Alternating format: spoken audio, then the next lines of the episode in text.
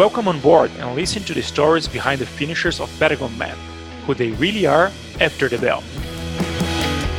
El hombre que soy hoy no se parece al que fue hace un año o cinco o diez. Habla diferente y piensa diferente por lo que ha visto, lo que ha ganado y en ocasiones ha perdido. Así partió esa gran conversación con el VIP number 133 del Patagoman 2018, Paris Rico.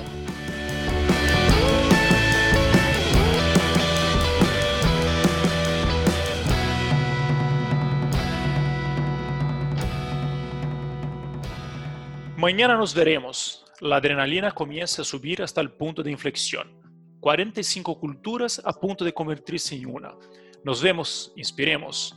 Compartiremos por un día el mismo objetivo y viviremos el viaje compartiendo las alegrías y los dramas que durarán toda la vida. Con esas hermosas palabras, mi invitado de este episodio saludó a los demás guerreros de la primera edición de Patagoman. Un mexicano con el alma en el mundo, Paris, sea muy bienvenido al After the Bell. Hola Samir, muchísimo gusto, muchas gracias por la invitación, qué, qué, qué placer estar aquí contigo y además qué gusto hablar de, esta gran experiencia que fue Patagonan, una experiencia que si no cambia la vida, cambia la perspectiva y la manera de ver la vida. Qué gusto saludarte. Qué bacán. Paris, tú eres un hombre de muchas historias, carreras y viajes. Cuando yo uh, te pregunté en este mail para prepararme para hacer un, para preparar el guion de esta conversación, te pregunté quién eras tú. Y tu respuesta me pareció muy intrigante. Tú dices, el hombre que soy hoy no se parece al que fue hace un año o cinco o diez. Habla diferente y piensa diferente por lo que ha visto, lo que ha ganado y en ocasiones ha perdido. Para empezar nuestra conversación me gustaría conocer el Paris Niño. ¿Cómo fue tu crianza en Querétaro, en México? Pues mira, fue una, una, una crianza, yo diría, bastante normal. Tengo eh, pues memorias, memorias gratas de la, de la infancia, pero mira, te puedo decir, así como, como comencé, que la manera que tengo de ver las cosas ahora, de, de, verlas, de interpretarlas y de actuar, es totalmente diferente, no nada más de cómo, cómo eran cuando eran sino incluso de lo que fue hace un año, hace cinco, hace diez. Eh, mi abuela decía, tenía, tenía este dicho que, que reza, eh, los viajes ilustran. Eh, y es, es, una realidad que, que, que, me ha tocado vivir. Afortunadamente he tenido la posibilidad de viajar por, por varios rincones del mundo. Y cada vez que he visitado un lugar nuevo, cada vez que he conocido gente, cada vez que he visto nuevas realidades o, o, o tenido la, la, fortuna de vivir nuevas experiencias, eso ha ido moldeando lo que, bueno, lo que soy, lo que hago eh, y, y, lo que me interesa. Pero bueno, volviendo a la, a, la, a la, pregunta, pues mi infancia fue una infancia bastante normal en un tiempo en donde lo que se veía bien era seguir una, una línea recta ya establecida. Tú ibas a la escuela primaria, después a la secundaria, etcétera. Se esperaba que terminaras eh, de manera deseable una carrera universitaria, te casaras, tuvieras un perro, tu propia casa, quizás uno o dos autos y ya estaba, ya habías, ya habías triunfado, ¿no? Ese, ese, ese, era, ese era el camino. Y bueno, pues es un camino del que me desvié muy pronto y me desvié además por una situación familiar también. Mis padres se, se, se separaron, se divorciaron cuando yo era, cuando yo era bastante joven. Y bueno, pues por, por, por las circunstancias, yo terminé viviendo por mi cuenta también, eh, terminando la, la, la adolescencia. Y pues mira, nunca, nunca te das cuenta de qué es la vida hasta el momento en que te toca vivirla a ti, hasta el momento en que uh -huh. te toca a ti tomar sí. tus decisiones y, y, además responsabilizarte tanto de tus éxitos como de, como de tus equivocaciones, ¿no? Uh -huh. Entonces, bueno, eh, si bien mi infancia yo diría que fue, ah, fue casi el copy-paste de, de, de, la infancia de, de tanta gente, eh, fue a partir de, comenzar la vida universitaria y más terminando la vida universitaria, bueno, pues cuando comencé a descubrir pues nuevas, nuevas, nuevos intereses, nuevas cosas, ¿no? Perfecto. Y en ese escenario que, eh, por lo que comentas, hasta, al menos hasta la universidad, fue bastante común y corriente, ¿dónde y cuándo entró los deportes?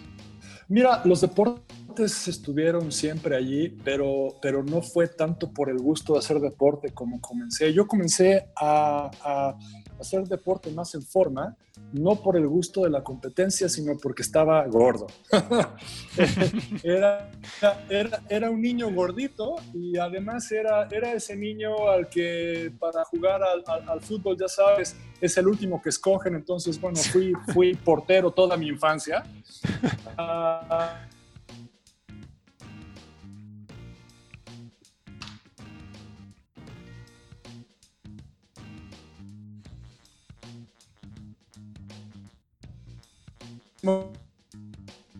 Eh, tú comprabas una revista y si te hacías eso era lo que hacías.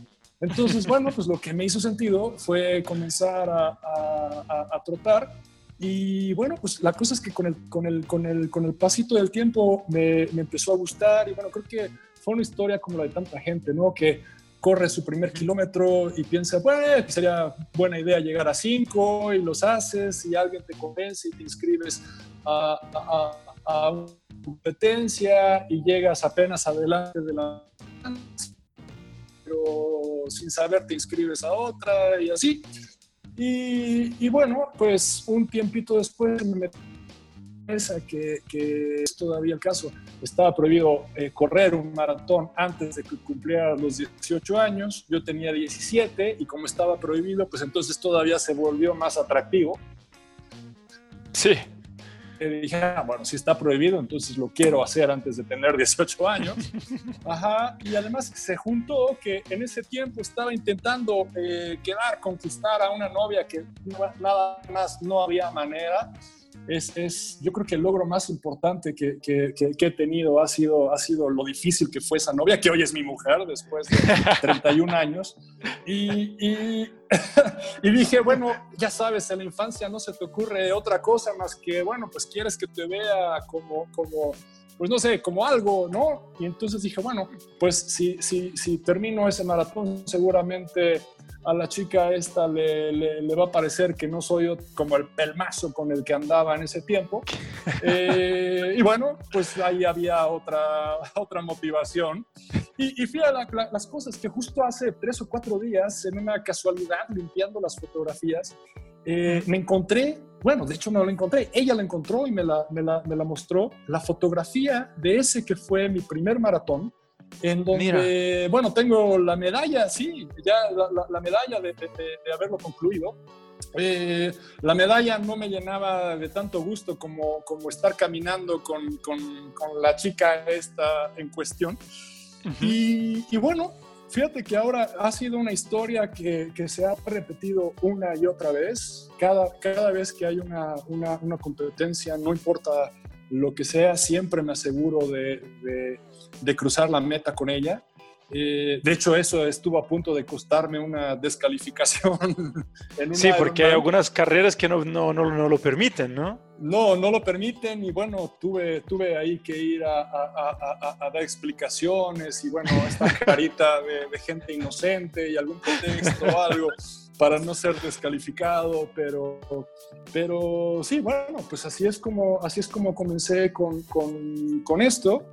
Y después el triatlón llegó años después y llegó, llegó como una casualidad. Y bueno, pues fue la casualidad que mi hijo mayor eh, quería hacer triatlón. Yo en ese tiempo no nadaba ni siquiera un largo de alberca. Para mí, yo entendía la natación como nadar de la orilla al bar a pedir una cerveza, eso era más que suficiente.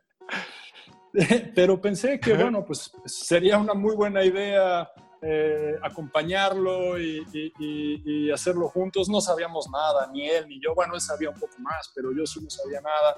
Eh, no teníamos bicicleta, equipo. Y bueno, pues eh, allí, allí, allí nos enganchamos. Bueno, pues como pasa con, tanta, con tanto eh, eh, triatleta al inicio te llenas de accesorios y bolsitas y todas esas cosas. sí. Hasta que hicimos nuestro primer triatlón juntos con la misma bicicleta. Lo pudimos hacer con la misma porque, pues afortunadamente, eran días distintos. Su categoría y, la mía. Eh, pero bueno, mi hijo es, es, es, es, muy competitivo, sigue siéndolo, un muchacho maravilloso, pero bueno, eh, digamos que se ha querido asegurar de que es más fuerte que su padre desde, desde hace mucho tiempo. Y, bueno, pues llegó el momento en que competimos juntos y me ganó. Eh, y ese fue, ese fue el día de su retiro. Creo que, creo que allí dijo, ya le gané al viejo, ya está, ya está la cosa, muchas gracias. Eh, tomó sus maletas y se, y se, y se marchó del triatlón. Pero bueno, yo ya estaba ahí, ya tenía la bicicleta, ya tenía 64 accesorios, cuatro pares de rines y demás. y, y, bueno, pues, pues, pues que me quedo, ¿no? Y, y, pues me quedé un tiempo en las distancias eh, olímpicas y bueno, pues mismo, mismo camino, después del olímpico quieres hacer medio Ironman, después del medio Ironman el Ironman completo y, y tal, ¿no? Y bueno, pues aquí sigo. Buenísimo, ¿no? Yo creo que tú tienes historias y eh, acerca del deporte que son increíbles. Esa de hacer un maratón a los 17 años yo lo encuentro una locura, pero ahora que me explica y me da las, razones, las razones y los detalles se entiende completamente. Pues estas son cosas que, un, que cualquier uh, uno, aún más un niño apasionado lo haría, hacer un maratón para conquistar a una, una chica, que es bastante interesante. Eh, y seguro, seguramente vamos a seguir hablando de, deporte, pero mm, antes me gustaría un poco tocar tu historia profesional, que me suena muy, muy interesante. Yo siempre que veía algunos posts suyos de, de, de, su granja y de sus cosas que estaba hablando, haciendo me llama bastante la atención, porque yo vengo ah, de un, aparte de venir de un pueblo del interior de Brasil, mi papá es agrónomo entonces yo crecí eh, en un campo también. Entonces todos los temas uh, conectados al campo y, al, y, y, a la, y, a plantaciones y a plantas me, me, me, apasiona. Me gustaría entender cómo un ingeniero industrial llegó al campo. Bueno, pues mira, fue una casualidad como, como, como tantas casualidades de, de, de, mi vida. Y mira, volviendo a la pregunta que me hacías a un inicio de cómo había sido mi infancia, desde, desde, pues desde muy pequeño había como muchas cosas que no me hacían sentido, ¿no? O sea, no, me, no, me, hacía sentido tener que seguir un, un, un, un, camino y además, bueno, yo tenía una madre, bueno, todavía tengo esa madre, eh, pues, pues creyente, religiosa, y, bueno, ella decía cosas así de, ya sabes, del tipo de, bueno, Dios sabe por qué son las cosas. A mí había tantas cosas que no me, hacía, que no me hacían sentido, que decía, bueno, pero ¿por qué hay que seguir una línea recta? ¿Por qué tiene que ser así? ¿Por, qué, ¿Por qué no darse la vuelta? ¿no? Y, y bueno, pues eh, yo comencé la, mi carrera profesional trabajando en una fábrica de, medicamentos, de medicinas, en una, planta farmacéutica como ingeniero industrial.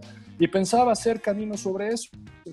Pero caí en la agricultura por accidente porque un tío de, de, mi esposa, un tipo fabuloso, extraordinario, al que, al que le aprendí muchísimo y al que todavía extraño, extraño hoy, eh, él era, él era, era porque murió ya, él era un polaco, un polaco que había sido combatiente en la Segunda Guerra Mundial.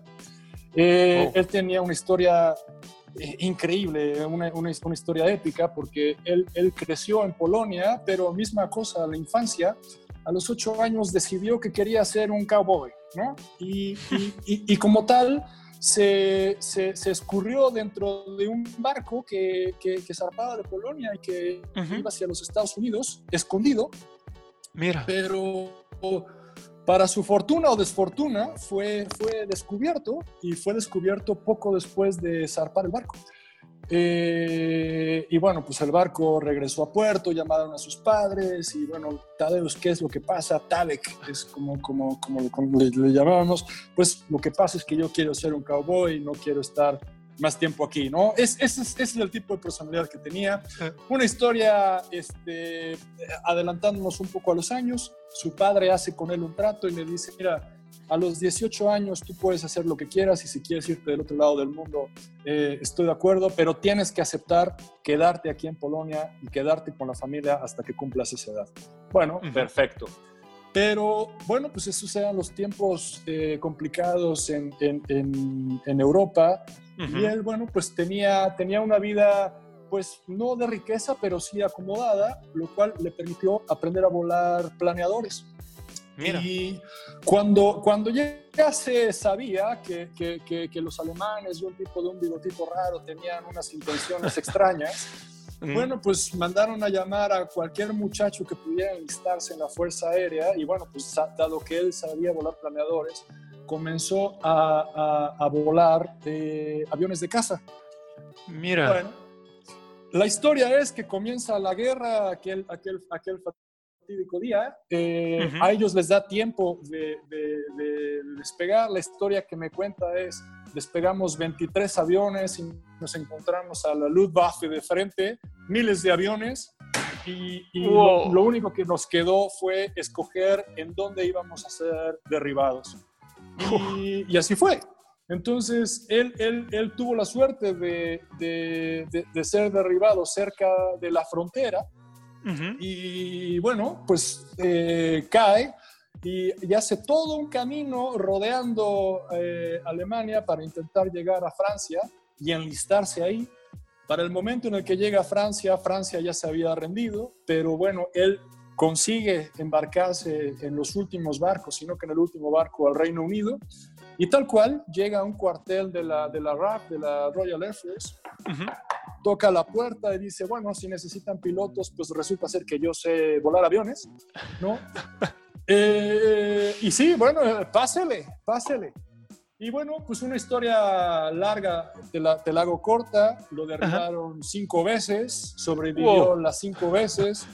Eh, y es uno de estos hombres, era uno de estos hombres coloridos que, bueno, ya sabes, tuvo un abanico de, de, de novias, amantes, esposas, eh, vivió en diferentes lugares. Y la cosa es que termina viviendo en México, donde comienza un restaurante que en su tiempo fue muy famoso, comienza un rancho para criar patos y gansos para, para el restaurante. Con el tiempo se da cuenta con esto de la globalización que es más barato importar el pato y el ganso congelado que, que, que, criarlo. Y, y comienza a, a criar orquídeas pero cuando comienza a criar orquídeas está ya muy cerca de los 70 años. Eh, es ahí cuando yo lo conozco. Y, bueno, en ese tiempo él tenía la costumbre de enviar cada semana una carta eh, vía postal, vía postal tradicional a, a, sus amigos y a un amor que dejó, que dejó en Londres. Eh, pero bueno, ya le habían dicho que, mira, Tade, que existe algo que es el correo electrónico, porque no te compras una computadora y nos lo envías? Y bueno, pues resulta ser que en ese tiempo, en la planta farmacéutica donde yo trabajaba, eh, pues entre otras cosas trabajaba en eso, en computadoras y en sistemas. Él habla conmigo, véndeme una computadora, pero además ven al rancho a ayudarme a instalarla. Así lo hacemos. Y después de pasar dos días allí, yo decido que eso es lo que quiero hacer y digo, no más ingeniero industrial, no más plantas farmacéuticas y, mejor me quiero dedicar a, este tipo de vida. Desde un punto de vista romántico, ¿no? Porque... Mira. Sí, bueno, romántico porque, bueno, él ya había llegado a una situación de comodidad. Yo no me imaginaba toda la piedra que había que, que, picar y, bueno, pues en el camino este, no, no, fue tan, no fue tan fácil ni tan, ni tan idílico. Pero bueno, pues al final me convertí en un agricultor por, por pues digamos, por adopción. Y como siempre me ha gustado conocer gente, viajar, pues ya sabes, una persona te lleva a la otra y a la otra y a la otra. Y así es que acabo conociendo gente en Holanda, gente en Holanda que quiere establecer una operación en México. Eh, y bueno, pues ahí comienza una historia en donde, pues misma cosa a lo que, a lo que sucedió en el triatlón con mi hijo, yo me quedo enganchado y me quedo enganchado ahora en la, en la, en la agricultura, pero a un nivel industrial. Pero además, bueno, pues hay, hay, hay, hay, cosas que me gustan y eh, hablando del tema que tocabas, que es la granja, pues me gusta, me gusta la vida de la granja, pero pero ya no, ya no por el negocio, sino por lo que, sino por la, sino por la vida, ¿no? Mira, mira, a mí me gusta el café intenso y me gusta el buen tabaco y la comida y la gente. Entonces, bueno, pues comenzamos esta granja que creo que jamás va a ser negocio, Pero bueno, pues hay gente que prefiere ir a perder dinero jugando golf. Eh, digamos que a mí se me va el dinero haciendo granja. Eh, eh, justo ahora hicimos un nuevo depósito de, agua para riego. Entonces, me dijo, bueno, si necesitamos un gran depósito de agua, vamos a hacerlo realmente grande para poder nadar allí. Eh, para poder entrenar y para poder entrenar en agua fría y bueno, pues que sirva y bueno, sin saber las complicaciones que es tener agua que sea óptima para nadar, que se puede utilizar para el riego, y bueno, tener a todos contentos y además ya sabes que el perro siempre se quiere meter. Este... bueno, ¿no? Pues ese es, un poco, la, la, entre las grandes casualidades, bueno, pues fue haber conocido a este hombre, a este hombre fabuloso que hasta el día que murió todavía tenía planes para los próximos 20 años, eso siempre me sorprendía pero además un hombre que, que, era tan cautivante, que era simplemente, era tan magnético que era imposible irse. Entonces, bueno, pues, pues así es como me quedé en, en, en, este tema de la agricultura. Y bueno, pues ahora, para mi grata sorpresa, pues bueno, dos de mis, dos de mis hijos, los moconetes a los que le llamo, pues ahora están siguiendo el camino también, aunque bueno, no, no de, no, de, no, de, no de mi historia, pero bueno, pues también siguiéndolo, no tanto pensando en el centavo, sino en, sino en eso, en, buscar la vida, ¿no? La experiencia.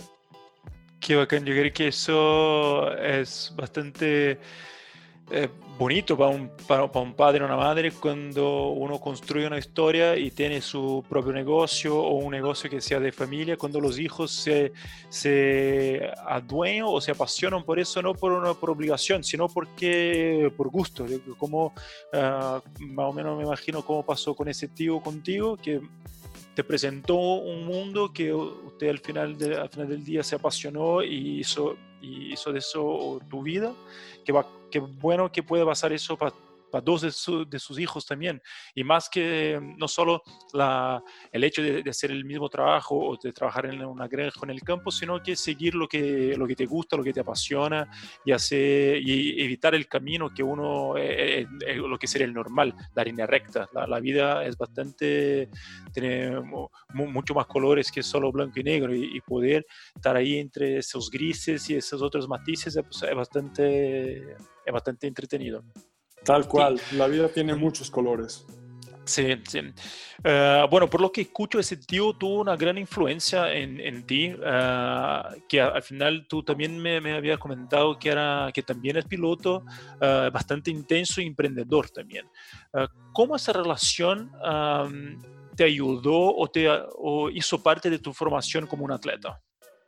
Bueno, mira, yo siempre he dicho que, que eh, el deporte, y bueno, más el deporte fuera del molde, digamos, ¿no? Como con, eventos, bueno, el mejor, evento, el, mejor ejemplo es Patagonia. Eh, es el lugar en donde se junta la gente exitosa. Así es, así es de fácil. La, solamente gente que sea exitosa y equilibrada en su vida, eh, y, no solamente en su vida, sino, sino en su entorno, en su trabajo, puede llegar a, a, competir en, en, pues en, un evento de este tipo y, y, tener éxito. Y bueno, pues ¿qué es lo que ha pasado? Que saliéndome de ese camino, pues es que he conocido a la gente que pues básicamente me ha abierto, me ha abierto las puertas a, nuevas posibilidades. Y sí, muchas veces esas nuevas posibilidades pues vienen acompañadas también de posibilidades de, negocio, económicas, no lo sé, pero, pero a mí realmente me sorprende cada vez que, que, coincido con alguien, que conozco más a profundidad a alguien, el, el, el, el, grado de éxito que tiene esa persona y después conoces a su familia y es una familia con la, que, con la que quieres pasar tiempo y con la que te gustaría que tu familia estuviera cerca de ellos y los visitas y te das cuenta que sí, posiblemente es un estilo diferente de vida, la comida, porque es, muchas veces son, son culturas diferentes, pero mira, un, un gran ejemplo es tengo este amigo, Carlos Molina se llama, él es un, neuro, es, es, es, un neurólogo, es, es brillante. Eh, eh, él es un catalán y coincidimos en Noruega, en Norseman, pero no nos conocíamos. pero bueno, ya sabes cómo, cómo es la, la, la, vida hoy en día, las redes sociales, empezamos a intercambiar comentarios eh, en, en, en, Facebook. Y, y, después de un tiempo era como si nos conociéramos, pero jamás nos habíamos visto. Hasta que llegamos a, a Patagonia y dos o tres días antes, cuando era la práctica de, de, nado, me acuerdo que él llega, me saluda y me dice, ¿tú eres Paris? Sí, yo lo, lo, lo veo. Se parecía un poco a la fotografía. Eh, Carlos, sí. Bueno, nos dimos un gran abrazo. Eh, eh, oye, bueno, pues mira que vamos a ir a nadar. ¿Quieres venir? Si, si quieres, súbete, vámonos. Y a partir de ese momento fue como si nos hubiéramos conocido desde hace, desde hace tanto tiempo. Eh, y bueno, después, después de Patagonia los hemos visitado, él ha venido a México, yo he ido también a Cataluña, su mujer, Kiki, es también fuera de este mundo, ¿no? Es, es, es, es extraordinaria y, y bueno, eh, él, es, él, él, es uno de esos, de esos ejemplos. Hace rato que me estabas platicando que habías platicado con, con, con Nicolas Chase. Bueno, Nicolas también lo, lo estoy siguiendo en Facebook. Y además, mía, sabes, somos una comunidad más o menos pequeña, ¿no? Eh, y entonces, bueno, pues vas conociendo gente, se van abriendo puertas, se van abriendo cosas. Y mira, te puedo decir que el día de hoy, uno de los principales contactos de, de, de negocio, y hoy mi socio en una, en una empresa, lo conocí en Norseman. Mira. Y, y, además lo conocí de la manera más, más peculiar. Él mm. es antideporte. Él, él, él, él, él es imposible que, que, que, que, vaya corriendo, a no ser que sea a contestar el teléfono. y como ahora ya no tienes un teléfono físico, ya no tienes que, correr. Pero, y que así Norseman, una persona así. se ofreció como support. Mira qué así, bacán. Y apenas nos conocíamos, estábamos, estamos los dos en la misma industria y me dijo, uh -huh. oye, a mí me gustaría acompañarte a esa, a esa animalada. Bueno, yo no sabía si estaba hablando en serio, apenas lo conocía, cuando se lo platiqué a mi mujer, dijo, ¿y ese quién es? ¿No? Uh -huh. eh, pero bueno, pues fíjate, él tenía tanto entusiasmo que al final terminó comprando los boletos de avión antes que yo y, y y, y, bueno, pues vivimos esta, esta experiencia juntos. Después de la competencia viajamos sin rumbo, tal cual, improvisando uh -huh. un par de semanas. Y allí nos volvimos muy amigos y esa amistad derivó en, en, en, negocio y siendo que él está también en la agricultura, eso ha abierto muchísimas más puertas. Y ahora mira, cada año eh, compito al menos una vez en un triatlón extremo y cada uh -huh. año me acompaña y, y, y es, es, es, es, un súper support, porque a pesar de que él no es deportista, cuando las cosas se ponen complicadas, bueno, pues él es el hombre que, que, que resuelve las, las, las, sí. las cosas, ¿no? Entonces, bueno, pues ese, ese es otro vínculo que ha traído el, el deporte con, con, pues digamos, con la, con la vida diaria y es, pues es un imán para, para como te lo digo, para, para conocer a la gente exitosa. Es más, Samir, mira, yo no te conocería a ti o Ignacio o Orlando de no ser por, por esta idea que tuvieron de Patagonia. Y bueno, pues mira, uh -huh. hoy estamos hablando, estamos hablando aquí a, no sé, ¿qué te gusta? 7000 kilómetros de distancia y nos entendemos sí. perfectamente. Sí, sí, de verdad. Y es súper entretenido eso, como uh, ese, ese mundo del triatlón extremo y las carreras del X World Tour se, ten, se um, tuvo la capacidad y la potencia de, de, hacer familia. Entonces, ¿cómo tiene eso de cada usted, como usted, muchos tienen esa, esas ganas de hacer al menos una al año para conocer uh, locales distintos eh, y, y, y, practicar el triatlón en un local distinto, pero no van, uh, no llegan a nuestras carreras para, para competir uh, y a, ganar, a hacer un mejor tiempo. La verdad es que no importa el tiempo, importa la experiencia que uno vive en un local súper distinto del mundo, las personas que comparten, las personas que conocen. Y yo creo que eso, eso es, un, es un valor que es súper difícil de sacar de carreras de este tipo. Es, es, imposible, porque mira, la, lo que se ha convertido desde mi punto de vista el, el triatlón es, eh, es, una situación comercial. Eh, uh -huh. De lo que se trata es de facturar. Y ahora, pues la mayor parte de los, de los eventos están hechos para que los termine cualquier persona, ¿no? Cualquier persona que esté dispuesto a caminar 42 kilómetros, eh, lo primero que va a hacer es ir a tatuarse una, una, una I en la pantorrilla, ¿no? Sí, Pero en el caso del extremo es diferente. Eso es algo que te tienes que ganar. Es, es no hay, no hay regalo, no hay manera de, de, de, llegar a tocar esa campana sin, sin, sin una preparación. Y mira, eh, la, promesa de, lo, de, lo, básico es, yo creo que de las cosas más atractivas. A mí, por ejemplo, me encanta que no haya categorías. Me fascina que no haya premios. Que, que, sea lo mismo la, la, competencia para el profesional que para el amateur, para el que lleva 10 o más eventos que para el que es su primero, hombre, mujer, joven, viejo, lo que sea. No, es, es, es una competencia que como tú lo has, como tú lo has dicho, es es, es, es, es, la, es la, experiencia, ¿no? Y, y, bueno, cada quien tiene diferentes motivaciones y creo que todas son muy válidas. Hay quien quiere demostrar algo, demostrarse algo, mejorar un tiempo, bueno, no lo sé.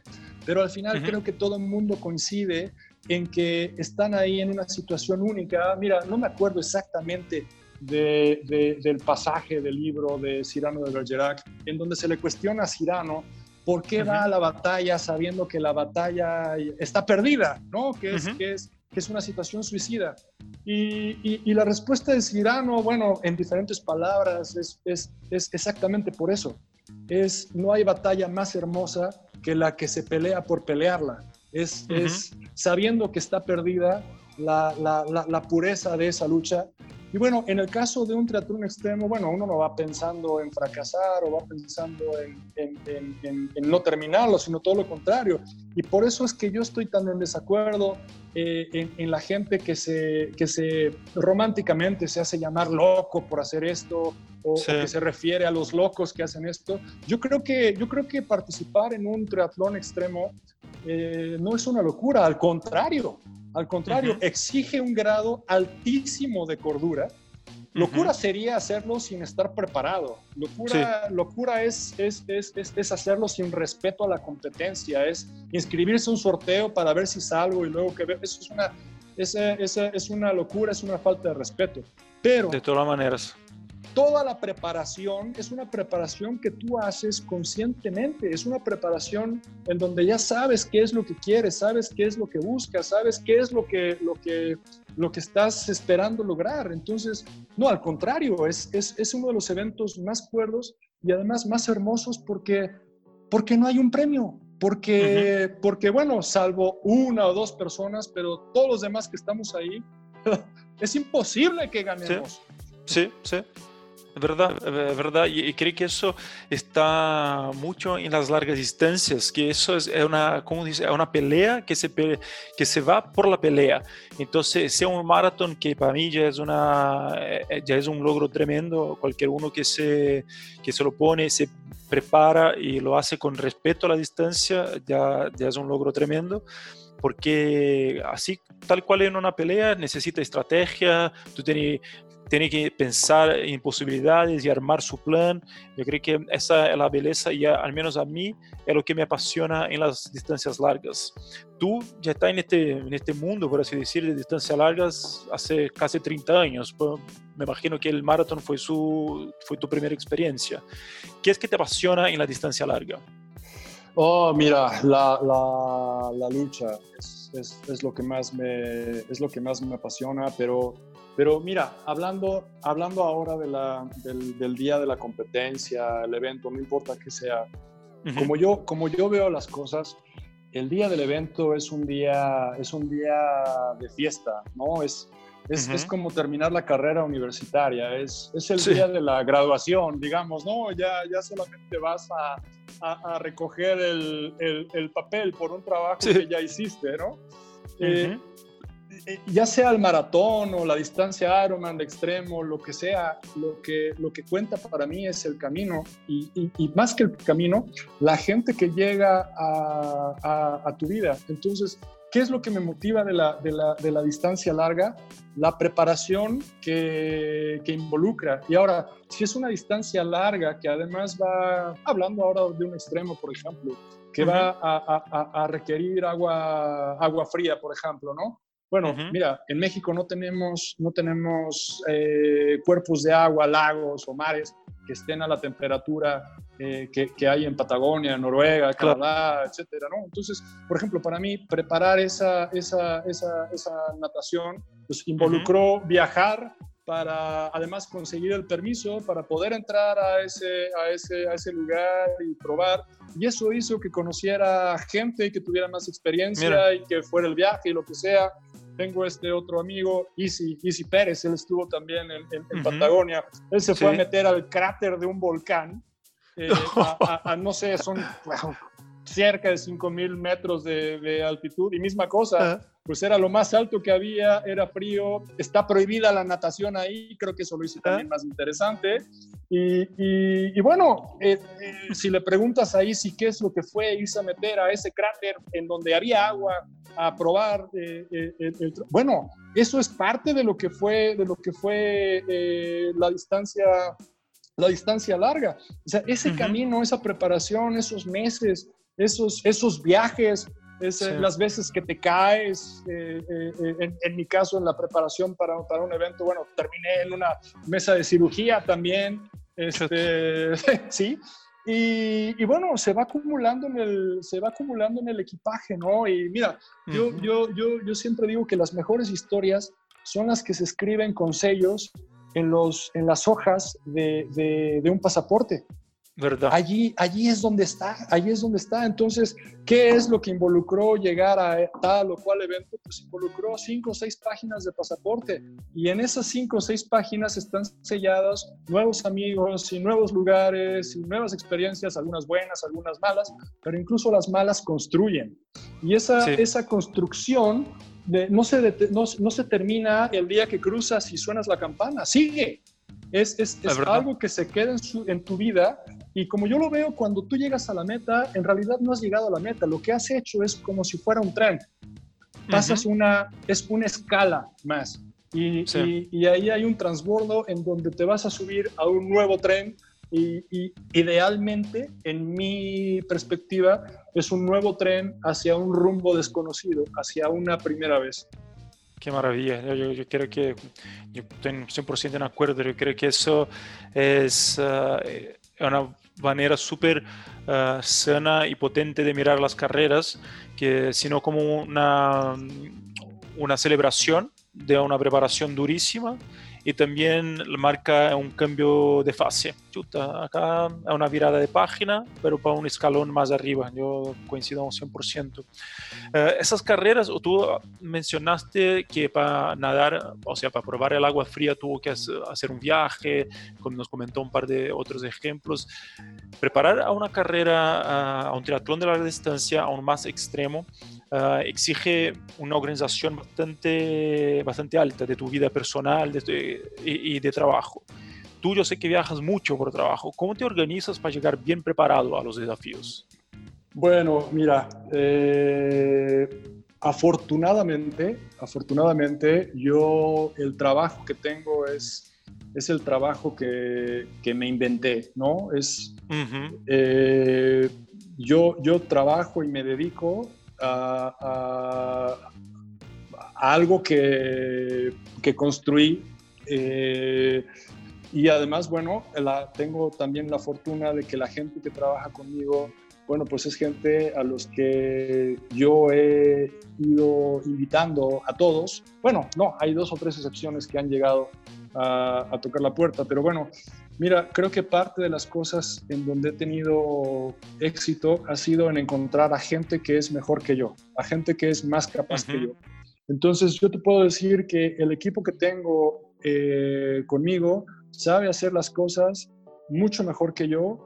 Y bueno, pues parte, parte importante de, de mi responsabilidad es asegurarme que ellos estén bien que estén en un lugar en donde, donde se puedan desarrollar, en donde puedan encontrar las respuestas que, que, cada quien está buscando, ¿no?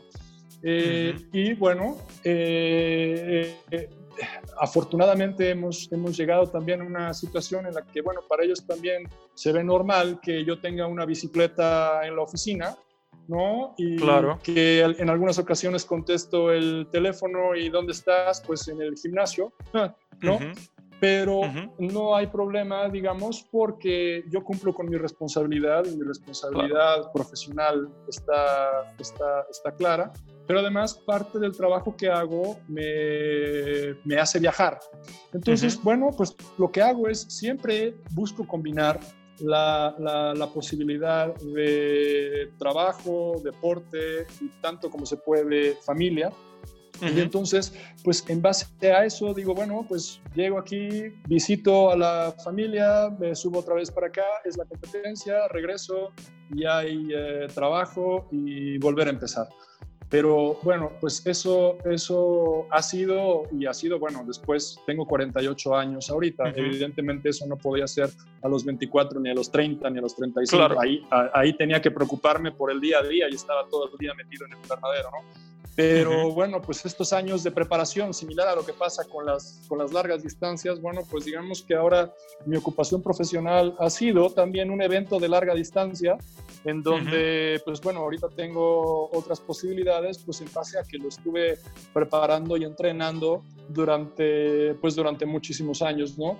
Y ahora la otra cosa que ha sido el gran secreto, y no te puedo decir eh, de una manera más, más clara, el gran éxito de mi vida ha sido mi mujer. La novia esa imposible del primer maratón.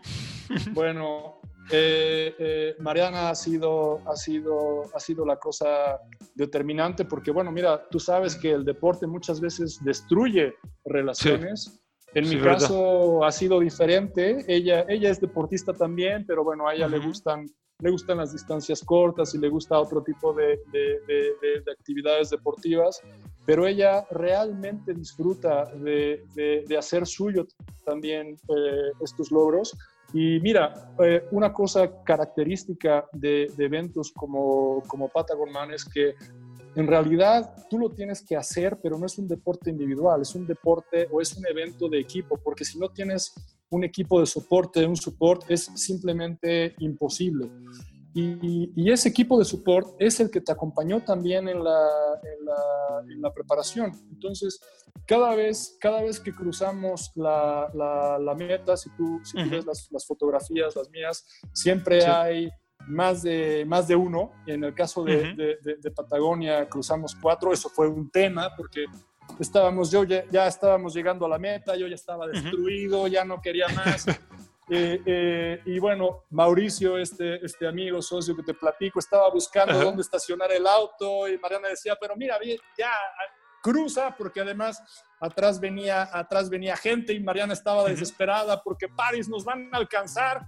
Y, yo decía, Mariana, es que es imposible, yo no puedo, yo no puedo cruzar la meta sin, sin, sin Mauricio, no puedo cruzar la meta sin Lizzie, sin Mauricio, sin ti, entonces, no, pero Paris entiende que nos van, nos van, nos van a pasar. Yo dije, no, no, no pasa nada, porque eh, nadie, el día de mañana, nadie va a saber, nadie se va a acordar de en qué lugar quedé o en qué tiempo crucé, pero lo que sí me voy a acordar yo toda la vida y nos vamos a acordar toda la vida es que cruzamos juntos como equipo, cruzamos juntos como amigos, cruzamos juntos con la bandera y eso se me va a quedar toda la vida.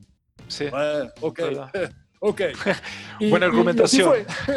Y así fue. Y así fue, Pero, pero dura, dura Mariana, pues después de nadar 3,8 kilómetros, pedalear 180 kilómetros y correr casi 40, tuviste que convencerla a, esperar un poquito. No, Tuve que eh, ahí tener la argumentación.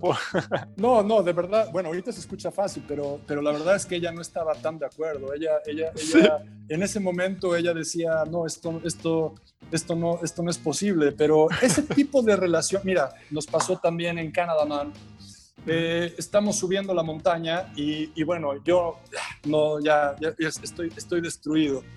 Y, y, bueno, mi, el equipo, el support, eh, está, está en muchas mejores condiciones que yo.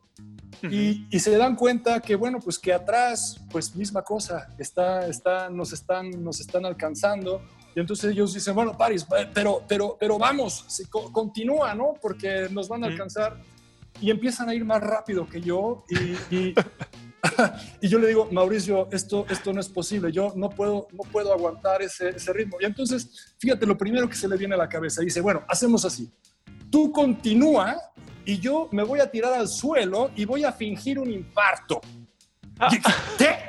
¿Cómo, que? ¿Qué?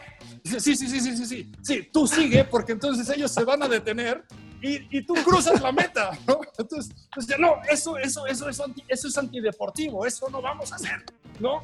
No, no, no, no, no, eso no hacemos. pero tenemos una, tenemos una discusión ahí. Bueno, la cosa es que cuando nos alcanzan, eh, lo primero que nos dicen es, pensábamos que jamás los íbamos a alcanzar, estábamos muriendo, ¿no? Y, y, ¿qué sucede? Nos vamos los siguientes kilómetros juntos porque nadie tenía la energía para, para, seguir más adelante, ¿no? Pero, pero eso, exacto, eso solamente lo puedes vivir en este tipo de eventos con ese, con ese support entonces, bueno, pues la, por lo mismo, esto ha sido algo que ha sido bueno para mi familia, ha sido bueno para mi relación como pareja, se ha convertido en un ejemplo para, para, para los hijos también. Me acuerdo de una ocasión que una de mis hijas tenía un momento muy difícil y estaba discutiendo con la, con la más joven en la, en la, en la cocina. Ellas no sabían que yo estaba afuera y bueno, ya no me acuerdo cuál era el problema, pero era un drama. Era un drama de esos que solo a los 16 años te puede dar en donde crees que vas a morir, ¿no? Y, y, y, recuerdo que, que, que, que, mi hija más joven, en, en, ese momento tenía 12 años, 13 años, no sé, le, le dice, Daniela, mira, si papá ha hecho esto y esto y ta, ta, ta, es, es, es, es, imposible que no puedas superar ese problema que, que, tienes. Bueno, yo estaba del otro lado como un, como un pavo real, ¿no? porque me daba cuenta que ellas, ellas eh, no estaban hablando de, de, su padre como atleta, porque bueno, yo no tengo nada de ordinario, jamás voy a ganar, no, nada. Estaban hablando de la manera de enfrentar una situación. Ese, ese era el tema, ese era, ese era el ejemplo. Y entonces, bueno, dije, esta es, este es, una, esta es una gran cosa, tú puedes transmitir un ejemplo de vida y, y no te das cuenta, ¿no? Eh, pero al final siempre hay alguien que te está observando y los que más te observa, pues es, pues es tu círculo cercano, ¿no? Son tus familias, es tu familia, son tus amigos. Y, y, y, bueno, pues lo que tú haces se puede volver en algo inspirador o lo contrario, ¿no? Sí, de todas maneras, dicen que la palabra enseña, pero el ejemplo arrastra. Y con los niños eso es súper potente. Entonces, yo a, a, todos mis amigos y gente cercana que dicen que le gustaría empezar en algún deporte, yo siempre, eh, para la gente que tiene hijos, es el mejor argumentación posible.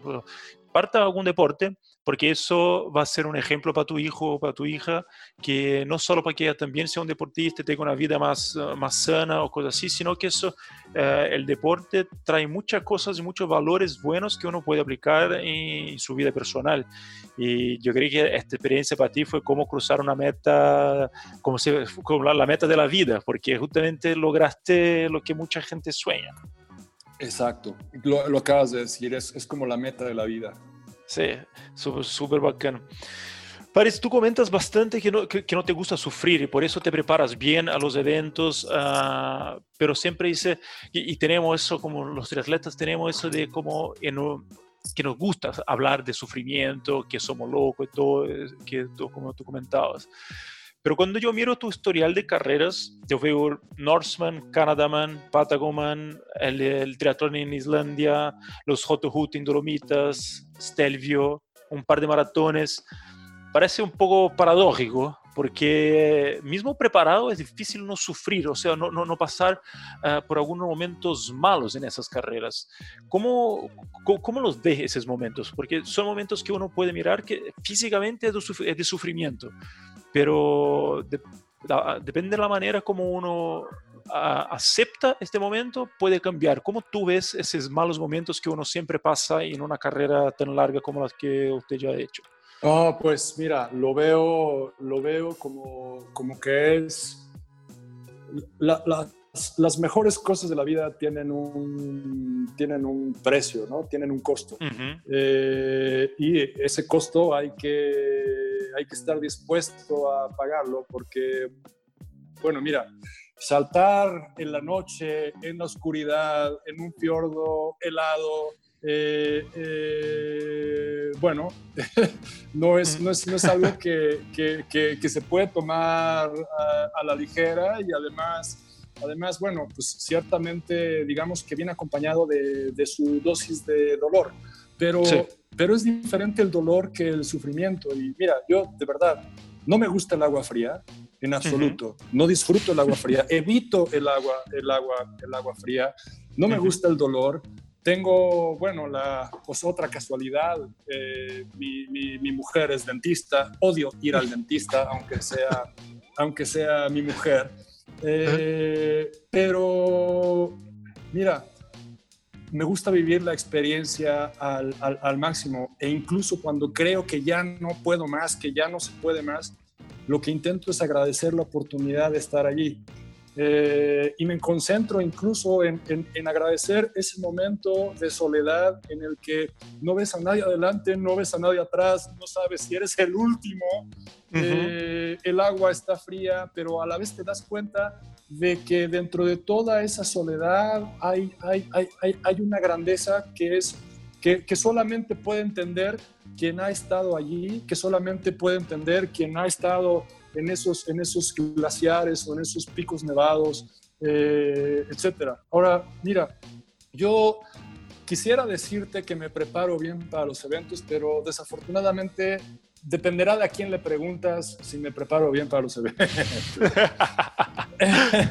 el, tema es que me gusta, me gusta vivir, ¿no? Me gusta, me gusta, me gusta la buena comida, me gustan los amigos, me gusta el vino tinto y, me pone loca la gente que desde el jueves ya solamente está con agua mineral preparándose para el evento del domingo, que, que, no es más que salir a andar en la bicicleta con los amigos. Este, Bueno, mira, yo Canadá por ejemplo, no tuve el resultado que pude haber tenido, pero resulta ser que la misma semana del evento era el Festival de Jazz de Montreal. Ah. Y, te puedo decir que viví el Festival de Jazz de Montreal al máximo, ¿no? Eh, eh, la única cosa que me faltó fue haber terminado en la delegación de policía. O sea, realmente viví bien el, el, Festival de Montreal, con, con, con, eh, además con el, con el equipo de, de, support. Entonces, por supuesto que no fui a reconocer la ruta, por supuesto que no me metí antes al lago, no todo, pero sin embargo, estaba preparado porque había hecho meses, ya conocía lo que era el agua fría, ya conocía lo que era la subida, ya conocía lo que era eh, eh, eh, rodar con, con, con, condiciones adversas y de, y subida. Entonces, mira, a diferencia de lo que la mayor parte bueno, la mayor parte, la gente que yo he visto en los triatlones, digamos, convencionales, que está buscando un evento donde no haya mucho viento, que sea lo más plano posible, que etcétera, etcétera, para hacer el mejor tiempo que, que además a nadie le importa, porque hay, hay, hay, 3.000, hay 3.000 ahí, a nadie le importa, ¿no? Sí, totalmente, totalmente. Y, el tipo va y queda mirando a los watts, al su cuadradito en su Garmin y la, y la, verdad es que nadie le importa. A nadie le importa. Y después no importa, no importa el lugar en el que llegue, incluso si le va bien, después hay todas las excusas de no, bueno, es que yo estaba deshidratado y se me cayó la botella, el viento terrible. Y, y, y te, te describen el mar como si viniera un tsunami, ¿no? Bueno. Y, sin embargo, en los extremos tú escuchas una, una narrativa totalmente diferente. En, los extremos tú escuchas frustración cuando resulta ser que no va a caer nieve, ¿no? Sí, o, no, el viento está algo calma, entonces, eh, no, eso, eso, eso no es bueno, ¿no? Bueno, yo, yo me acuerdo de este, de este amigo, te digo, Carlos Molina se llama, que cuando, cuando fue el día de Patagonia tuvimos que ir por plan B. ¿Por qué plan B? Porque el mar estaba picado, estaba horrible. Bueno, no podías creer la felicidad del tipo. Mm. Él, él, él, estaba, él estaba, pero él, él sentía la gratitud de, de, de, de, ir a un evento eh, o de comenzar un evento en esas condiciones adversas, ¿no? Claro. Y, y, creo que ese es, el, creo que ese es el, el, el, caso con la gente que va a los extremos. Están esperando agua fría caminos difíciles, subidas, porque lo que están buscando es entregar la, la, lucha más extraordinaria y llegar más allá del límite que creían que, que, eran capaces. Y cuando termina el evento, tú no escuchas excusas, no, no, no, no, los escuchas decir, no, bueno, pues es que estaba de subida. Claro que estaba de subida, todo de eso se trata. ¿no? Claro. O, es que el agua estaba fría. No, lo que escuchas es, oye, pues el agua no estaba tan fría como, como esperábamos, pero, pero así como de, bueno, qué pena, porque, bueno, eh, ah, estaba preparado para agua, para agua más fría, ¿no? Sí. Entonces, pues sí, ese es un caso. Sí, y eso dicen, yo creo que fue Sebastian Kingley o Patrick Lange, no me acuerdo que en la, en la entrevista, esa, en la conferencia de prensa post un, algún Kona, donde Frodeno no terminó, le preguntaron, chuta, qué suerte que Frodeno abandonó y, no, y, ahí tuviste una carrera más fácil.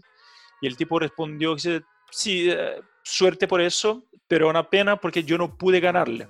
Exacto. Porque eso, de eso se trata. Yo, yo quiero ganar y además de ganar, quiero ganar a, los mejores. Entonces, un poco ese, todas estas cosas que mucha gente puede encontrar como sufrimientos adicionales. Entonces, el mar picado, el viento, la subida, son para nosotros que nos apasiona más esa parte más de la, del camino del triatlón y la pelea, son, son colores que se agrega a ese libro que es mucho más entretenido que contar simplemente que fue una carrera plana, ah, sin viento y súper rápida la verdad que no, no, se mide así los triatlones eh, extremos. No. no. se mide por rápido o, o, lento, eh, más por profundo o no. ¿no? Exactamente. vamos, más por ahí. Cuando tú llegaste a Coyhaique, que es una ciudad bastante pintoresca, uh, ¿cómo fue la comparación entre lo que, lo que imaginaste encontrar y lo que de hecho encontraste? fue, fue increíblemente mejor. Mira. Qué bueno. fue, fue, yo, yo, yo iba listo ya para, para, para, para, para la fiesta. De hecho, no sé si tú te acuerdas que yo llegué con un gran sombrero mexicano, ¿no? Sí, sí, me acuerdo perfecto.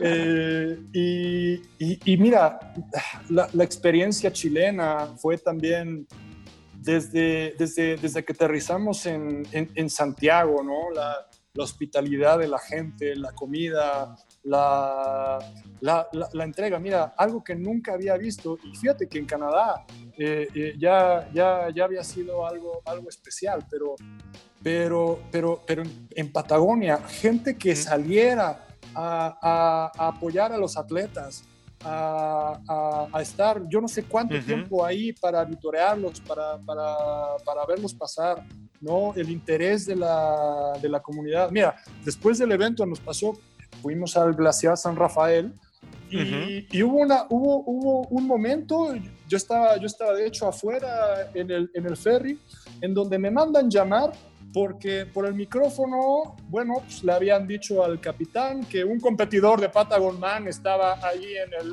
en, el ferry y entonces me piden que sí, me piden que vaya y que dé mi explicación, pero pero pero mira que me reciben como si yo fuera Alan Hofda o alguien que o sea, yo como que no podía explicarles que, bueno, sí. Eh, ¿Y tú eres el mexicano que ganó? No, bueno, yo no soy el mexicano que ganó. Ah, bueno, ok, pero también lo hiciste muy bien, ¿verdad? Bueno, pues muy bien, para mí sí, pero no, pero platícanos. Sí. Bueno, fue, fue increíble. Y, y, no, la, la, la, entrega de, de, la gente en Coyhaique y, y por supuesto en Puerto, en Puerto Chacabuco. Eh, mira, yo no podía regresar a México después del evento. Nos quedamos otra vez ah, un poco más de dos semanas porque, porque a mí me parecía... Eh, no, no, no podíamos perder la oportunidad, pero además era una falta de respeto no conocer a la gente, no conocer a la, a la, a la cultura, no irnos a subir a esos campos de hielo, a los glaciares, a, a, todo eso, pero en cada esquina encontraba esa hospitalidad, y esa, esos, esos brazos abiertos y esa, esa, esa sencillez de quien quiere compartir lo que tiene contigo y además está eh, deseando también eh, eh, compartir lo que tú puedes poner en la mesa fue, no, fue increíble. Y mira, la llegada a Coyay que fue, fue, fue, fue grandiosa y además, bueno, pues como te, te platicaba, pues allí encontré o reencontré a, a, Carlos, a, a Isi, a otro hombre extraordinario, a Edgar Cid. Edgar, de hecho, e, Edgar es por mucho, pero por mucho, ¿eh? es mejor, mejor competidor, mejor atleta que yo. Y sin embargo, eh, poco después de eso, él se ofrece a no competir y acompañarme como support en, en, Islandia. Yo creo que dijo, no, esta sí está difícil, es mejor que lo ayude a alguien. Y, y, mira que él viaja hasta el otro lado del mundo para, para, para, ayudarme, porque bueno, parte del reglamento en Islandia era que todo el, todo el tramo de maratón, que era subir a un glaciar, bajar del otro lado de la montaña, volver a subir al glaciar y bajar, tenías que hacerlo acompañado. Entonces ahí sí se necesitaba de un atleta, pues de un atleta serio, ¿no? Claro. y mira que él se ofrece a no competir él, a no hacerlo él, a viajar a, Islandia para, acompañarme. Y bueno, eso a, a Edgar también lo encontré, ya lo conocía, pero digamos, a ese, a ese, a ese Edgar también lo encontré en Coyhaique. Entonces, bueno, pues, eh, Samir, eh, una pregunta que quizás me vayas a hacer y si no, me adelanto es, ¿vas a regresar a Patagonia? Por supuesto, por supuesto, porque no, no, no, esto no puede, no puede ser de una sola vez, esto es, es una experiencia de vida y quedó tanto por ver, pero ahora esos amigos que están ahí, esos chilenos que yo no conocía y que ahora sí, bueno, pues eh, también quieren un sombrero, tengo que llevar el sombrero. Por eso hay, hay, un, hay, una tarea importante a cumplir, porque llevar el sombrero. Así es, hay un compromiso ahí. Sí, hay un compromiso. Paris, tú hablas mucho de, de, un, término que a mí me gusta mucho, que tú hablas como enjoy the ride. Yo lo veo como disfrutar el proceso. Yo, yo siempre tengo, yo, yo encaro eh, mis, no solo mis entrenamientos, pero también mucho de lo que hago en la vida como un, parte de un proceso. Y uno mucho más que, que mirar al final, uno tiene que mirar y, y amar el proceso. Um, y también tú dices que no, no te enorgulleces de ser un loco, hasta porque no se ve como uno, y yo 100% estoy en acuerdo contigo y en eso que hay que estar bastante lejos de ser un loco para hacer todo lo que, lo que tú haces y lo que nosotros hacemos en el triatlón. Pero en ese sentido me gustaría un poco entender las, tus sensaciones y pensamientos mientras ah, pedaleabas y trotabas en la Patagonia, porque una, eh, es una experiencia por un lado, bastante distinta y única cuando uno pedalea por una ruta, que es la única ruta pavimentada eh, literalmente en el fin del mundo. Y después del running eh, es donde uno está y se siente 100% solo. Yo tengo una sensación cuando yo, yo, estoy ahí trabajando en el día de la carrera, uh, mismo súper preocupado y, y, atento a todo lo que pasa para, para que la experiencia para los atletas sea la mejor posible. A veces me pego mirando a un local que yo ya he ido centenas de veces, pero siempre con, con nuevos ojos, porque es una, es una belleza, una grandeza increíble. Entonces, lo que, y esa pregunta estoy haciendo a un par de atletas que, que están pasando por After the Bell, para entender un poco cómo esa grandeza, esa magnitud de la, de la naturaleza afecta al deportista y la persona que está ahí uh, llevando el cuerpo muy cerca al límite. Pues mira, Samir, yo creo que, eh, sin duda eh, hay, momentos que son difíciles porque, bueno, no sabes cuál es tu posición y tú además piensas que seguramente eres el, el, que está con el mayor dolor, en la peor posición y, a veces incluso con las dudas de si será este el camino o no será, porque no veo a nadie adelante y no veo a nadie atrás durante, durante tanto tiempo, ¿no? Eh, pero la grandeza te, te rodea y es, es, eso es algo característico no nada más del tramo de la bicicleta, desde, desde el momento en el, que, en, el que, en el que subes al ferry no puedes más que sentir humildad por toda la grandeza que, que te rodea. Yo creo que para la, para la mente que no está preparada es incluso peligroso, porque, porque esa, esa, esa grandeza puede ser intimidante, esa, esa, esa soledad puede ser, puede ser eh, eh, lo suficiente para, para, sentir incluso terror, ¿no? Pero por el otro lado, eh, también tú puedes tomar la decisión de volverte parte de esta grandeza. Y, y, siendo parte de esa grandeza, o queriendo ser parte de esa grandeza, es que te empiezas a dar cuenta de los colores de la vida, de la majestuosidad de esos picos nevados, de ese camino, de esa, de esa subida, de ese, de, de, de, ese todo. Eh, y bueno, no es, no es fácil. Entonces, bueno, en mi caso yo me voy eh, dando terapia solo y diciendo, bueno, ok, voy a trotar hasta el árbol, hasta la piedra, hasta el siguiente árbol, hasta ta, ¿no? Eh, ok, media hora más y en media hora más voy a tomar el premio de tomar un gel, por ejemplo, ¿no? Y un poco de agua. Y, y así va sucediendo. Y de repente ves a alguien y ese alguien, bueno, pues te levanta la moral porque dices, ah, ok, no estoy, no estoy solo. Eh, incluso, mira, te platico algo, algo, algo gracioso, algo curioso. Eh, voy, voy, voy en el tramo de la, de la carrera, no sé, yo creo que era pues algo más de la mitad. Y de repente, a un lado del camino, veo a un, a un competidor en el, en, el suelo, boca arriba, tirado. Y, y yo, oh, yo, yo me preocupo porque digo, este tipo está muerto. Y entonces me, voy, me voy acercando y en ese momento mil cosas pasan por la, por la, por la cabeza. Claro. Este, y, qué hago y a quién, qué, qué va. Y, y, bueno, no quería tocarlo, pero quería saber si estaba vivo porque realmente parece, parece muerto.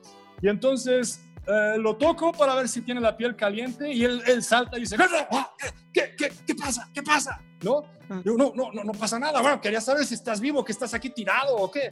Y, él me dice, pero, pero claro que estoy tirado, cabro, estoy echando una siesta que tengo que descansar un poco.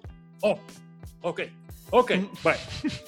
Este, y me dice, bueno, este, ok, cinco minutos y ya me voy, pero, pero, ¿estás bien? Sí, sí, sí, sí, sí, estoy bien. Ok, bueno. Diez minutos después, me pasa corriendo como si fuera un joven de 20 años, ¿no? Y dije, bueno, a ver, esto es, sí, esto es increíble, ¿no? Pero... el, Sí, el, poder de la siesta. El poder de la siesta. Pero ¿qué sucede? Me lo encuentro otra vez 20 minutos después, esperándome, pero, pero escucha la razón por la que me está esperando. Porque quería que le tomara una foto. No te creo. Sí, entonces, ¿qué? ¿Qué Oye, y, es que mira que con este fondo que, que y yo sabía que tú tenías que venir aquí atrás, entonces te estoy esperando para tomar una foto y ahora yo te voy a tomar una a ti y ahora nos tomamos una los dos. Este, y, y mira, hablando, hablando de eso, yo en, en, estos eventos, siempre que cruzo con, con, con, con mi esposa, por ejemplo, no importa eh, eh, eh, el tiempo en el que vaya, no importa si en la bicicleta vaya 30, 35, 40 kilómetros por hora, siempre me detengo y siempre le doy un beso.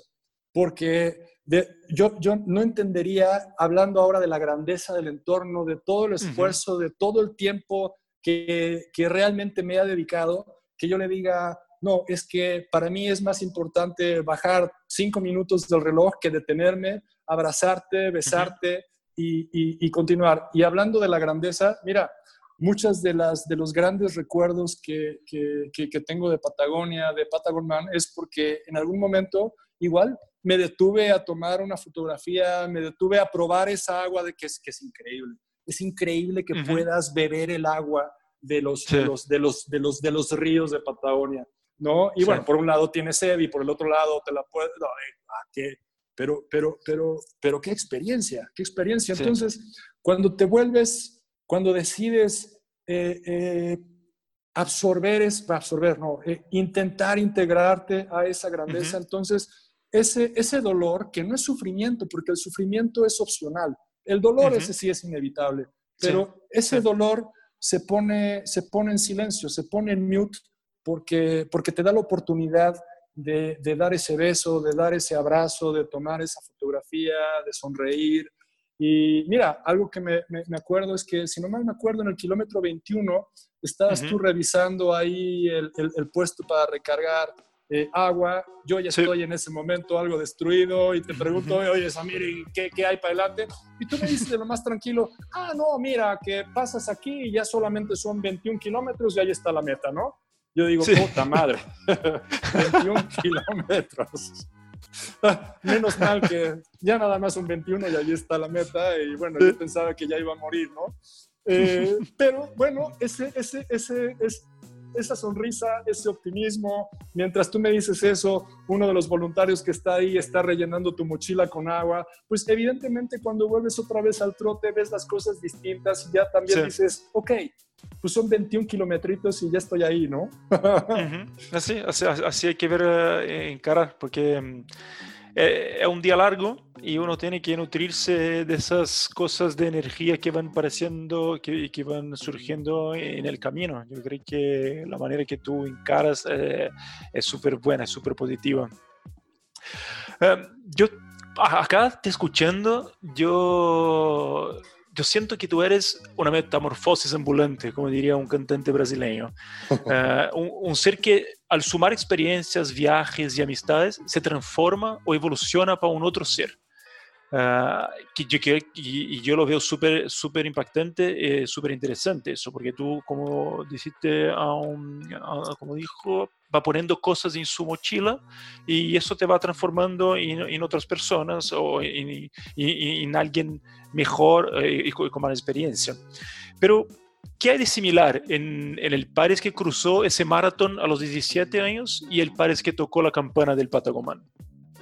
Ah, creo que algo que sigue siendo eh, eh, el, denominador siempre presente es la búsqueda. La búsqueda de, algo que en algún momento percibes eh, como algo más grande que tú. Y, y desde, desde, desde ese primer maratón hasta el último evento o hasta el que sigo, el que sigue, siempre estoy, siempre estoy pensando y siempre estoy con la duda sobre si realmente será posible. Siempre, siempre, siempre pienso, wow, y, realmente tendré la capacidad de, de, hacer eso, pero, pero esa capacidad viene además, pues como te lo digo, acompañado de una cosa muy integral que, que, que envuelve a la familia y que envuelve al trabajo, por supuesto, a las amistades. Y, mira, creo que es, que es cierto, eh, hay una metamorfosis constante que no siempre ha sido fácil, de hecho me ha costado, me ha costado no pocas amistades, porque, ¿por qué? Porque, bueno, pues me doy cuenta que hay algo que funciona mejor para mí, o que es diferente, o que tengo un anhelo diferente, y entonces esas personas dicen, pero, pero ¿cómo? Entonces el camino ya no es para allá. Eh, pues no, ahora va para acá y mira, ¿qué crees? Que esto pensaba yo que era la grande cosa y, pues resulta que, que, creo que esto de acá es, es ahora mejor. Y bueno, eh, eh, como soy una persona no siempre muy prudente y a veces un poco temperamental y sin filtros, pues en ocasiones digo las, bueno, generalmente digo las cosas como las pienso y bueno, pues no a todo el mundo le gusta.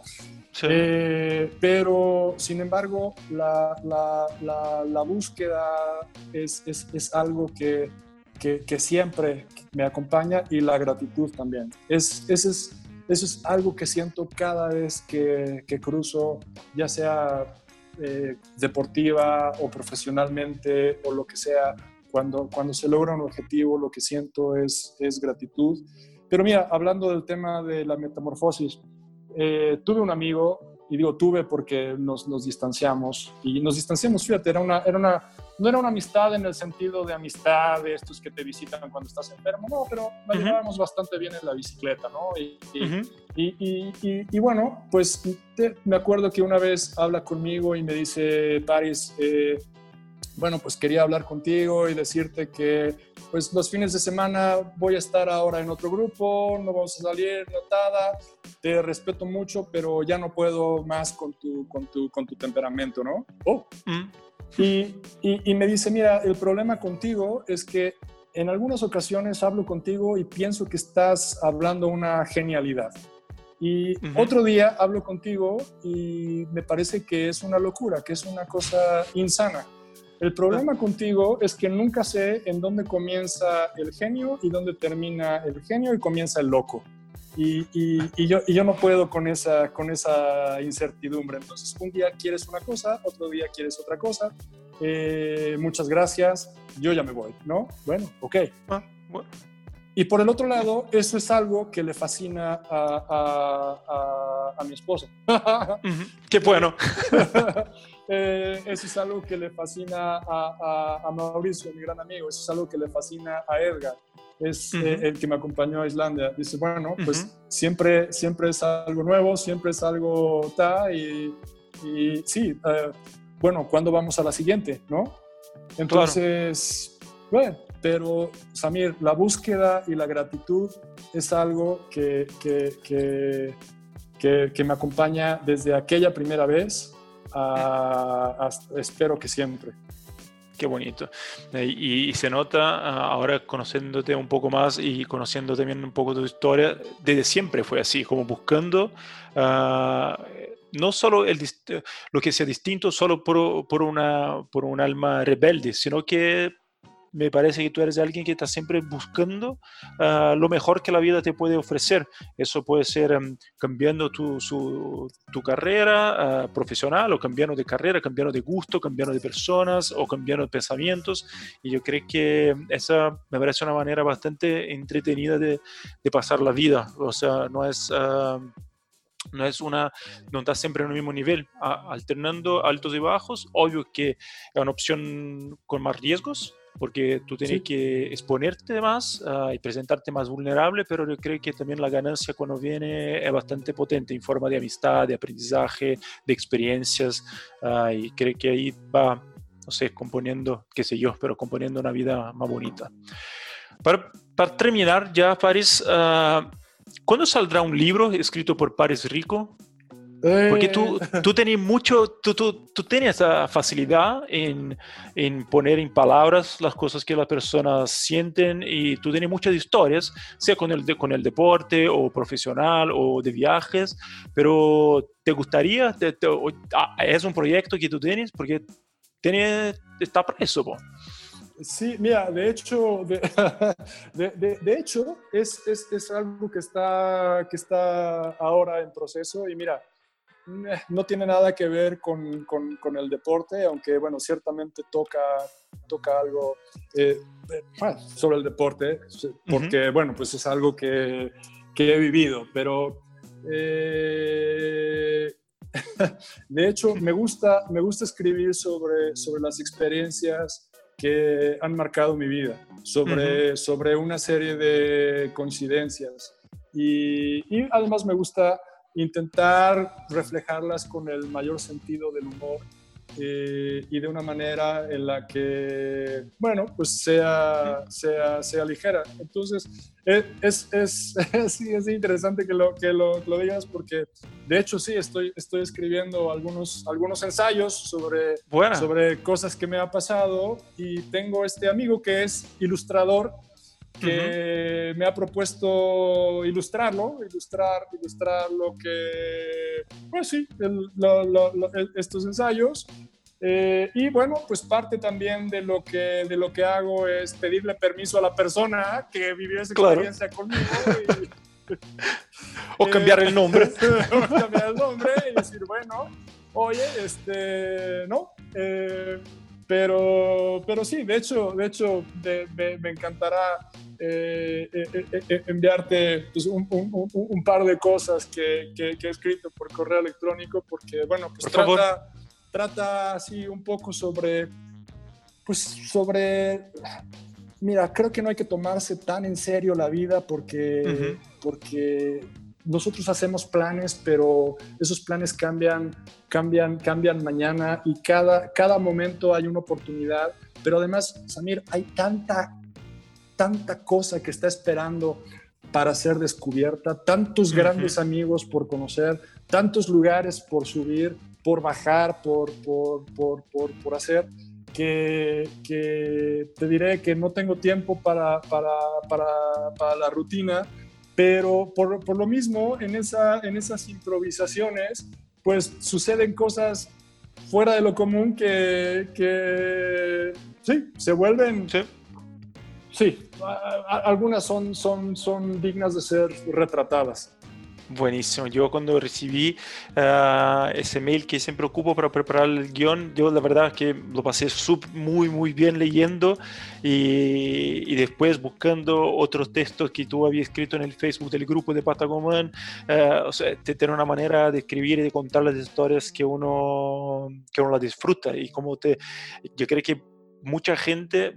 Uh, con, está en acuerdo que sí, que los mejores que, que, las mejores historias son estas con los sellos en los pasaportes, pero hay mucha gente que desafortunadamente no tiene las posibilidades de hacerlo, pero yo creo que uno también puede hacerlo a través de la lectura o escuchando a una conversación como la de nosotros, y yo creo que tú puedes aportar tu granito de arena ahí también con, esa, con sus historias y tratando de mm, masificar a, a más gente, porque la verdad que es una manera de viajar, ¿no? Pues será, será, será, será un gusto enviarte algo de lo que estoy escribiendo. Buenísimo, Fares. Siempre, es verdad que para mí siempre es un aprendizaje gigantesco conversar y compartir con gente tan interesante cuanto, tú. Muchas gracias por, tu tiempo y ojalá nuestros caminos vuelvan a cruzarse en alguna parte bonita del mundo para crear más historias. Estoy, ah, estoy, estoy, estoy seguro que sí, Samir, y además, bueno, eh, busca espacio porque llevo un sombrero para ti. Buenísimo, muchísimas gracias. Que esté muy bien. Tú también, hombre. Qué, qué, qué placer. Te veo pronto. Un abrazo. Abrazo. Qué manera de pasarlo bien. Muchas gracias, pares, y un abrazo grande. Si te gustó este episodio de After the Bell, va a escuchar los otros. Cada semana una nueva conversación con Finisher de Patagon Man. Este podcast no podría realizarse sin el apoyo de nuestros increíbles auspiciadores Tecnofast, Aqua Chile y Dolbeck. Soy tu host, Samir Josolén, y con el increíble soporte técnico de Nicolás Mitrano, esto es After the Bell. Síganos en arroba 3 para más contenido bacán en Come Ring the Bell.